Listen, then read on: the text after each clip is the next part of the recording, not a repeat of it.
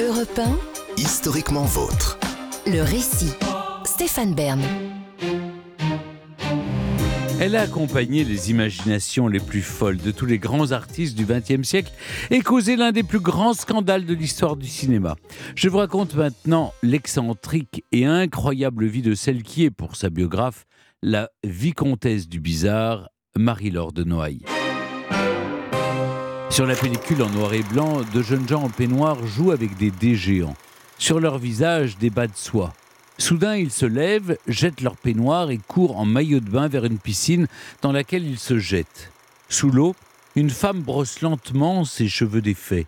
L'atmosphère étrange, surréaliste, est celle d'un film de Man Ray. L'actrice dans le bassin, qui est aussi la productrice du film, s'appelle Marie-Laure de Noailles. En 1929, quand sort le court-métrage baptisé Les mystères du château du Dé, avec pour décor sa villa de la Côte d'Azur, Marie-Laure a 27 ans et un nom déjà intimement lié à l'aventure surréaliste, une avant-garde que son milieu ne la prédestinait pas à côtoyer. Marie-Laure Bischofsheim, son nom de jeune fille, naît à Paris le 31 octobre 1902 dans une famille de richissimes banquiers d'origine juive. Marie-Laure a deux ans lorsque son père disparaît, la laissant seule héritière d'une fortune monumentale. La petite fille grandit dans l'univers feutré d'une maison de famille à Grasse, sur la côte d'Azur. Elle ne fréquente pas l'école car on craint pour elle la tuberculose. Choyée, gâtée, Marie-Laure souffre surtout de la solitude. Elle lit Goethe, Dante, Shakespeare, mais ignore à peu près tout de la vraie vie.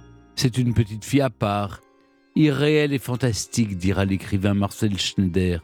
Même ses rêves sont étranges, peuplés de mains qui sortent du sol pour la gripper.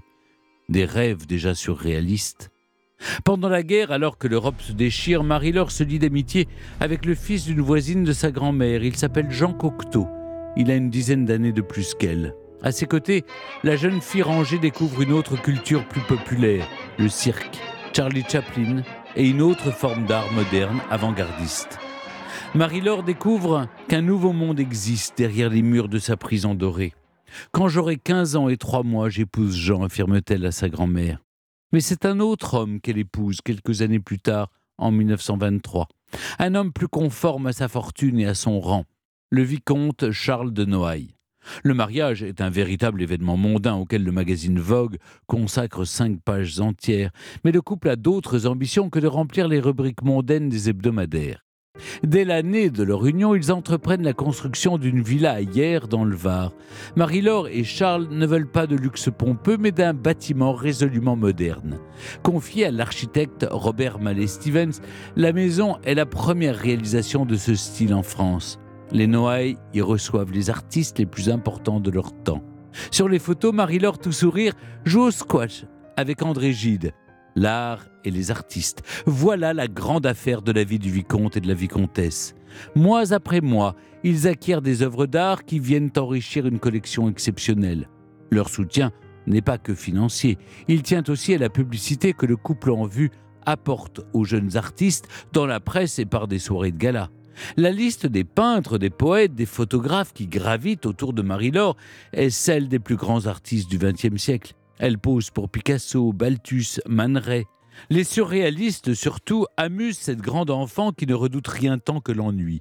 Au printemps 1928, une exposition mêlant des œuvres de Chirico, Picabia et Miro, entre autres, la marque durablement. Les poètes aussi, comme René Crevel, l'inspirent et la font jouer avec les mots.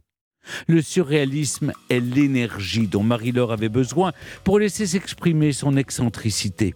Pour la saison de 1929, la vicomtesse organise un bal des matières pour lequel les invités doivent venir vêtus de matières non habituellement utilisées pour l'habillement. Marie-Laure porte un costume entièrement constitué de houx en plastique de toutes les couleurs. La fête a lieu dans l'hôtel particulier de Noailles, place des États-Unis à Paris. Un héritage familial de Marie-Laure que le couple a fait entièrement restaurer par le décorateur Jean-Michel Franck.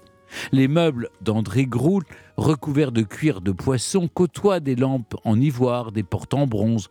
L'ensemble est très original, à l'image de Marie-Laure. Un an plus tard, son goût de l'excentricité se transforme en amour du scandale. Les Noailles produisent le film de Louise Buñuel, L'âge d'or, coécrit par Salvador Dali. Le long métrage met en scène le Christ sortant d'une orgie et s'inspire des 120 journées de Sodome du marquis de Sade. Dans les salles obscures, des militants d'extrême droite ulcérés détruisent les écrans et les fauteuils. Marie-Laure de Noailles, en plus d'avoir financé le film, est une descendante par sa mère du divan marquis. Et elle est d'origine juive par sa mère. L'extrême droite en fait sa cible privilégiée et mène campagne contre le couple. Le film est interdit par la censure. Charles le vit très mal, mais pour Marie-Laure, cet épisode est finalement l'occasion de s'émanciper encore un peu plus de son éducation et de son milieu.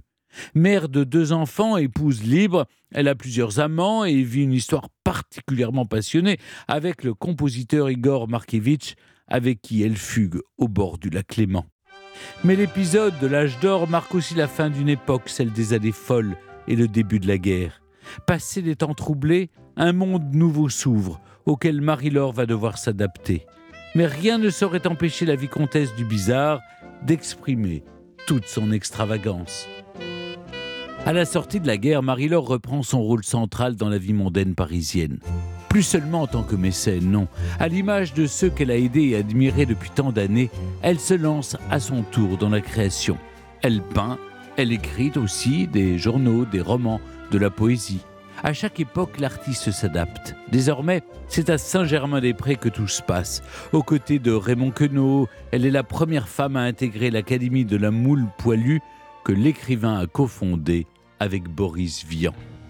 Même les années 60 ne la démodent pas. Après 70 ans, Marie-Laure refuse de vieillir. On n'a que l'âge de ses artères, aimait-elle répéter en allumant sa cinquantième cigarette de la journée.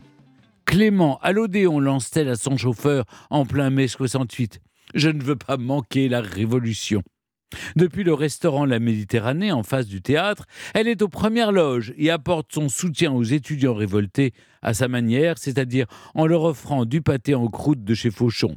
Drôle dommage que cette grande aristocrate en tailleur Chanel, qui découpe des photos de Daniel Cohn-Bendit dans la presse pour les coller dans ses cahiers. Marie-Laure est une rebelle, une noble qui soutient le maire communiste de hier et signe des pétitions dans tous les sens. Contre la censure, contre le régime répressif qui sévit en Grèce, contre la guerre au Vietnam. Elle fait même reproduire l'un de ses tableaux sur 10 000 cartes postales sur lesquelles elle ajoute Merry Christmas avant de les expédier aux Cubains.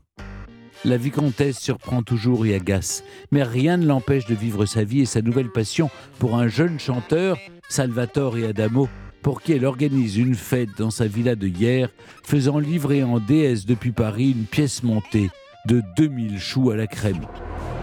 La mort l'accueille à Paris au mois de janvier 1970. Dans sa nécrologie, Le Monde décrit Marie-Laure de Noailles comme une poète avant tout. Sans doute la meilleure manière de résumer en effet sa façon bizarre et géniale de voir le monde.